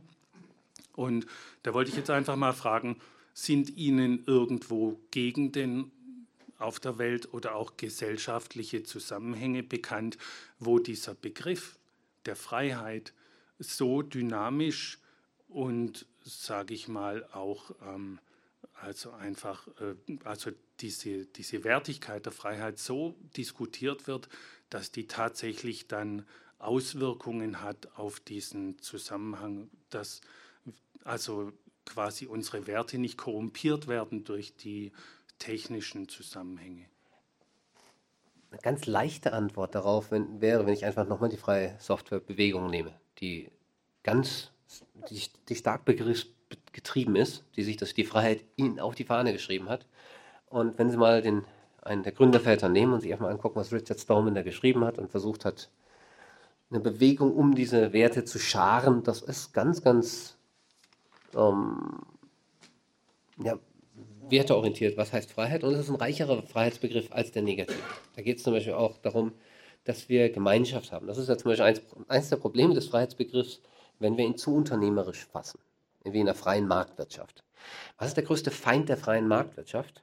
Die freie Marktwirtschaft. Denn die tendiert dazu, am Schluss in, in eine Oligarchie zu münden, wenn sie sie alleine lassen. Sie müssen eigentlich künstlich immer reinregulieren, dass der Markt auch lebendig bleibt und dass eine Konkurrenz eine ernsthafte Konkurrenz ist und man ernsthaft dann noch freiheitlich unternehmerisch handeln kann das Gleiche gilt aber als auch, wenn wir das äh, zwischen der Welt und der, der nicht kommerziellen Welt, also dass alles immer mit dem kommerziellen Diktat untersteht, wenn wir den Markt zu frei lassen, ist ein Problem. Und da brauchen wir einen reicheren Freiheitsbegriff und sagen, es kann doch nicht sein, dass wir eine Gesellschaft bauen, die auf einem Gegeneinander basiert, statt auf einem Miteinander. Und zum Beispiel haben wir jetzt in der freien Softwarebewegung einen Freiheitsbegriff, der, wo das Miteinander ganz stark gemacht wird. Ähm, und das ja auch sinnvoll ist. Wir sehen, wieso war es denn nötig, dass wir mehrere ähm, unabhängige, alle leidlich funktionierende Funknetze bauen, anstatt dass wir das alle zusammen einmal und richtig und gut machen? Ähm, manchmal ist Konkurrenz nicht besser. Aber manchmal ist das Gegeneinander nicht besser, insbesondere wenn das Konkurrieren dann nicht darin besteht, dass jemand das beste Produkt baut, sondern andere Produktstrategien verfolgt, wie zum Beispiel das Einfangen von Nutzern, die dann nicht mehr frei wechseln können, was in der Technik wichtig ist, oder ähm, ähm, dass man aktiv sogar einfach versucht, Produkte zu sabotieren, um, um dadurch Marktmacht zu äh, erreichen. Das hat Microsoft 20 Jahre wunderbar beherrscht. Ähm, die haben den Fortschritt absichtlich zurückgehalten. Die haben sogar Intel gezwungen, ihre, äh, ihre Prozessoren zu, ähm, zu kastrieren, damit, damit Microsoft seine Marktmacht behalten konnte. Es gab tolle Geschichten. Also da sieht man, das ist ein zu enger Freiheitsbegriff. Und all die sind auf Gegeneinander, auf, auf einen Kampf gebürstet, wo wir vielleicht keinen Kampf wollen. Und wie gesagt, mindestens die freie Softwarebewegung, aber es gibt tatsächlich auch manche linke Diskurse. Sie müssen kein Linker sein, um äh, zum Beispiel die, äh, den, Diskurs um, was man im Englischen die Commons nennt, also Gemeingut, gut zu finden. Dass wir mal wieder sowas haben. Also Privateigentum ist schön und gut. Es muss aber nicht alles Privateigentum sein. Dass es sowas wie öffentlichen Raum gibt, für den wir auch gemeinsam verantwortlich sind. Ähm, und auch darin wieder eine Gemeinschaft fühlen, sowohl digital als auch physisch. Ähm, das sind vielversprechende Ansätze. Das finden Sie permanent, das finden Sie auch in den in wundernswerten äh, ja, Bewegungen, die es jetzt aus dem jungen Bereich hatten, von Occupy Wall Street hatten, bis, bis hin zu den Klimaklebern, ob sie die jetzt gut finden oder nicht. Ähm, die Gedanken kommen aus den 60ern, das kennen Sie alle noch, oder aus den 70ern dann vor allem, ähm, dass, dass wenn wir uns zusammenfinden und gemeinsam eine Gesellschaft bauen, ähm, wir eigentlich Freiheit besser leben können als auf dem Gegeneinander.